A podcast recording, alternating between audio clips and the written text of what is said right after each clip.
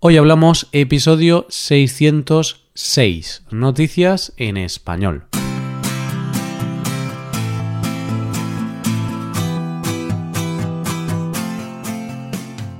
Bienvenido a Hoy Hablamos, el podcast para aprender español cada día.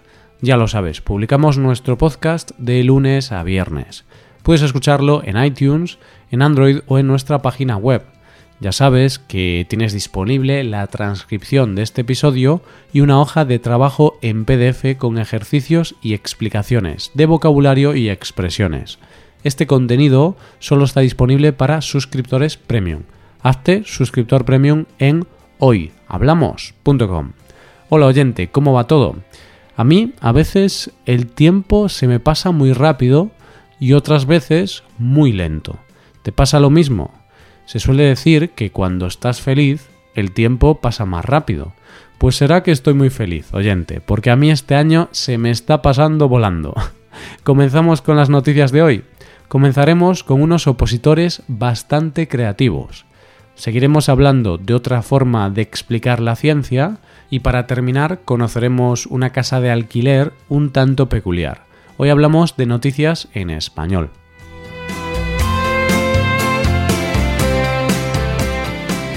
¿Te acuerdas, oyente, de que en otro episodio hablábamos de las oposiciones? Ya sabes que son plazas de trabajo que ofrece el Estado y que suponen un empleo y un sueldo fijo para toda la vida. Como te podrás imaginar, a las oposiciones se presentan miles de personas, porque es algo muy goloso, un trabajo fijo para toda la vida.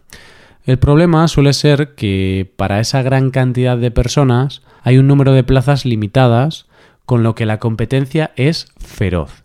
Y claro, las oposiciones pueden llegar a ser muy estresantes, porque te pasas años estudiando, esperando a que convoquen las plazas, y cuando llega el momento te juegas todo tu esfuerzo y todos los años de estudios a una sola carta, a un solo examen, que además no sabes cuándo se volverá a repetir, no sabes cuándo volverás a tener otra oportunidad. Hace unos días se celebró el examen para las oposiciones de enfermería en 13 provincias españolas, con un total de 20.500 plazas en juego. Y un grupo de opositores gallegos pensaron que realmente esto de las oposiciones es como jugar a la lotería, y que estadísticamente cuanto más juegues, más oportunidades tienes de ganar. Así que decidieron apostar a doble o nada. ¿Y qué hicieron? Pues presentarse a dos exámenes en dos provincias diferentes en el mismo día. Y no te creas que en provincias cercanas, no, se presentaron en Pontevedra, que está en Galicia, y en Madrid. Para que te hagas una idea, están a unos 600 kilómetros de distancia. Y eso es mucha distancia. ¿Cómo pudieron ir a los dos exámenes en el mismo día? Pues de una manera un tanto peculiar y muy creativa pero vamos por partes, vamos a contar la historia desde el principio. La historia empieza cuando salen las convocatorias de las oposiciones y una de las opositoras comprueba que el examen que le corresponde, el de Pontevedra, es a las tres y media de la tarde. Pero sigue mirando el resto de las convocatorias y ve que el de Madrid es por la mañana y piensa, oye, pues estaría bien poder presentarse a los dos exámenes. Pero claro, parece imposible hacer un examen en Madrid, después estar seis horas de viaje y llegar a Pontevedra para las tres y media. Vamos, que teniendo en cuenta que todavía no se ha inventado el teletransporte, era una misión imposible. Su mente siguió dando vueltas y se dio cuenta de que sí que había una manera de hacerlo. Hizo unas pesquisas, comprobó su cuenta bancaria, vio que tenía dinero ahorrado para las vacaciones y pensó, ¿qué prefiero? Vacaciones o arriesgar para conseguir un trabajo fijo y estabilidad laboral. Y claro, ganó la última opción. ¿Y qué hizo? Te tengo intrigado, ¿verdad oyente? ¿Cómo lo consiguió? Pues lo que hizo fue publicar el siguiente anuncio en Facebook. Buscamos enfermeros que quieran presentarse a la oposición de enfermería en Madrid y la de Galicia, ya que una es de tarde y otra de mañana. El vuelo sería de una hora, por lo que daría tiempo a realizar las dos. El precio 1.575 euros por persona. Solo quedan dos plazas. Si a alguien más le interesa, contactad por privado. Gracias. Sí, oyente, lo que hizo fue alquilar un avión privado para poder presentarse a los dos exámenes. Consiguió otros compañeros de avión y así es como cuatro opositores gallegos hicieron la jornada de oposiciones más estresante del mundo. Comenzaron por la mañana en Madrid, cogieron un taxi a las siete y media para que los llevara al examen, que era a las nueve y media, hicieron la prueba en 90 minutos, no podían tardar más en hacer este primer examen se fueron corriendo al aeropuerto donde cogieron un avión privado hasta Santiago de Compostela, donde los estaba esperando la hermana de uno de ellos para llevarlos a Pontevedra en coche para llegar a tiempo a la convocatoria que era a las tres y media. Y sé lo que te estás preguntando. ¿Cómo les salió el examen? Pues dice una de ellas que está contenta con el examen de Madrid, pero no tanto con el examen de Pontevedra. Pero bueno, hay que esperar a los resultados. Hay que decir que en la convocatoria de Madrid se presentaron 30.000 aspirantes para 5.396 plazas y en Pontevedra 7.000 aspirantes para 830 plazas. Así que ahora ya es una cuestión de suerte. Yo, por lo pronto, solo puedo desearles suerte, aunque solo sea por lo valientes que han sido, y es que al final ya sabes lo que se dice, quien no arriesga no gana. Vamos con la siguiente historia. No sé si a ti te pasa, oyente, pero a mí la ciencia es un tema que me interesa mucho, pero la verdad es que muchas veces me cuesta mucho entenderla. Y es cierto que puede que la ciencia siempre haya sido un tema un tanto elitista en el sentido de que era para un grupo reducido, es decir, la ciencia era para los científicos y no para el resto de la humanidad. Pero es cierto que poco a poco se han ido encontrando formas de acercar la ciencia a la gente normal y corriente, y se ha empezado a divulgar de una forma más amena y fácil de entender. No sé si ha sido por The Big Bang Theory o qué, pero lo cierto es que la ciencia se ha ido viendo de una manera más amable. Hemos pasado de pensar que es un rollo a pensar que es algo guay. Hace unos años, unas mentes privilegiadas debieron de pensar, si queremos que la ciencia se conozca más, y teniendo en cuenta que la gente no va a la ciencia, pues que la ciencia vaya a la gente.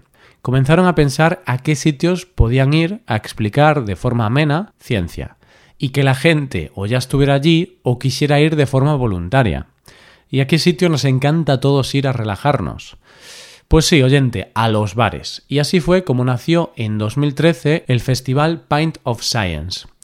¿Y en qué consiste? Pues básicamente varios científicos se acercan a los bares para enseñar ciencia. Es decir, hay conferencias, concursos, muestras de materiales o experimentos que tienen una duración de unos 15 o 20 minutos mientras la gente se toma una cerveza en un bar. No es mala idea, ¿no? Dicen los organizadores que es una forma de acercar la ciencia a la gente, porque al fin y al cabo quien paga la ciencia somos todos nosotros, con nuestros impuestos. Y dicen ellos que tenemos derecho a saber en qué se invierte nuestro dinero y sobre todo cuáles son las investigaciones que se están llevando a cabo. Y esto, que podría ser algo sumamente aburrido, pues han decidido llevarlo a un ambiente relajado y ameno, donde los asistentes se van a sentir cómodos para aprender un poco de ciencia. Al principio, esta iniciativa solo se daba lugar en tres ciudades del Reino Unido. Pero en el último festival, que se celebró hace unas semanas, participaron 272 ciudades de 21 países de Europa, Asia, América, Oceanía y África. Y han tenido unos 100.000 asistentes. Vamos, que ha crecido como la espuma. De hecho, España es el país con más participantes junto con Brasil, ya que hay 53 ciudades participando en el evento. Así que oyente, yo no sé tú, pero voy a estar pendiente a ver si el año que viene hay algún evento de estos en mi ciudad y a ver si una cerveza me ayuda a entender de una vez por todas la teoría de cuerdas. Y ya estamos con la última noticia del día. Decir que Airbnb ha cambiado la forma de viajar parece una obviedad, ¿verdad, oyente? Antes, si ibas de turismo a una ciudad, lo común era irte a un hotel, o si eras muy joven, a un hostal o albergue. Pero desde que esta plataforma ha llegado a nuestras vidas, la cosa ha cambiado. Y la verdad es que te permite otra forma de viajar. Y se aprovecha mucho, sobre todo si vas con un grupo de gente. Podéis estar todos juntos y no tener que estar cada uno en su habitación. Pero es cierto que muchas veces cuando viajas con Airbnb tienes la duda de si la casa será como pinta en el anuncio o si cuando llegues va a ser otra cosa. Porque aunque la mayoría de las veces la verdad es que es exactamente como te han dicho o como has visto en las fotos, otras veces llegas y piensas, hay que ver lo que se puede hacer con una buena foto. Pero a veces puede pasar que lo que te han dicho los dueños de las casas sea básicamente mentira y cuando llegues te encuentres con una buena sorpresa. Y esto es lo que le ha ocurrido a Ben Speller, un hombre británico que viajó a Ámsterdam para ver un partido de fútbol entre su equipo, el Tottenham y el Ajax. Cuando decidió ir al partido, pues reservó su vuelo y empezó a buscar alojamiento. Comenzó a mirar en Airbnb y encontró un anuncio que cuadraba con lo que estaba buscando. El anuncio decía que era una casa limpia, con baño privado, y le cobraban 134 euros la noche. Así que lo reservó. Llegó el día y Ben llegó a Ámsterdam y fue a la casa que había reservado. Pero cuando llegó a la dirección hmm, no entendía muy bien lo que estaba pasando. Estaba en medio de la carretera, allí no había casa ninguna, volvió a comprobar la dirección, miró su alrededor y fijó su mirada en algo. No puede ser, esto no es verdad. ¿Qué vio? Lo que vio es que lo único que coincidía con la dirección era un contenedor de transporte, un container. Un contenedor. Sí, sí, oyente, un contenedor de esos grandes que se utilizan para transportar cosas en los barcos, por ejemplo. Y aunque no se lo podía creer mucho, pensó, bueno, no voy a ser yo mal pensado, igual la casa por dentro es muy lujosa. Pero cuando abrió la puerta y vio lo que había allí dentro, Ben se quedó sin palabras. Y estamos hablando de un hombre que se llama Ben Speller. Así que para él quedarse sin palabras pues es una desgracia, porque es Speller, deletreador. bueno, bromas aparte, dice Ben que no pudo hacer otra cosa que huir, porque lo que había allí dentro era una cama tirada en el suelo y el baño privado era un baño de esos portátiles. El hombre, como habrás imaginado, se negó a quedarse allí. El caso es que parece que no era el único contenedor que se utilizaba de forma engañosa por parte del dueño, y las autoridades de la ciudad ya los han retirado. Si te puedo dar un consejo, oyente, siempre que vayas a alquilar una casa por Airbnb, lee siempre las críticas y los comentarios antes, porque si no lo haces te puedes encontrar en el caso de Ben, que vayas a una casa y termines en un contenedor en una carretera. y a todos los dueños de casas, en ese tipo de plataformas, ganar dinero está bien, pero engañar a la gente está mal, porque no siempre el fin justifica los medios. Y esto es todo por hoy. ¿Qué te han parecido las noticias? Puedes dejarnos tus impresiones en nuestra web. Con esto llegamos al final del episodio. Te recuerdo que en nuestra web puedes mejorar tu español de distintas maneras. Por un lado, puedes hacer clases por Skype con profesores certificados y nativos de España. Y por otro lado, puedes hacerte suscriptor premium para poder acceder a la transcripción y a una hoja de trabajo con cada episodio del podcast. Todo esto lo tienes en hoyhablamos.com. Esto es todo, mañana volvemos con un nuevo episodio de conversación real y sin guion entre dos nativos. Lo dicho, nos vemos en el episodio de mañana. Pasa un buen día, hasta mañana.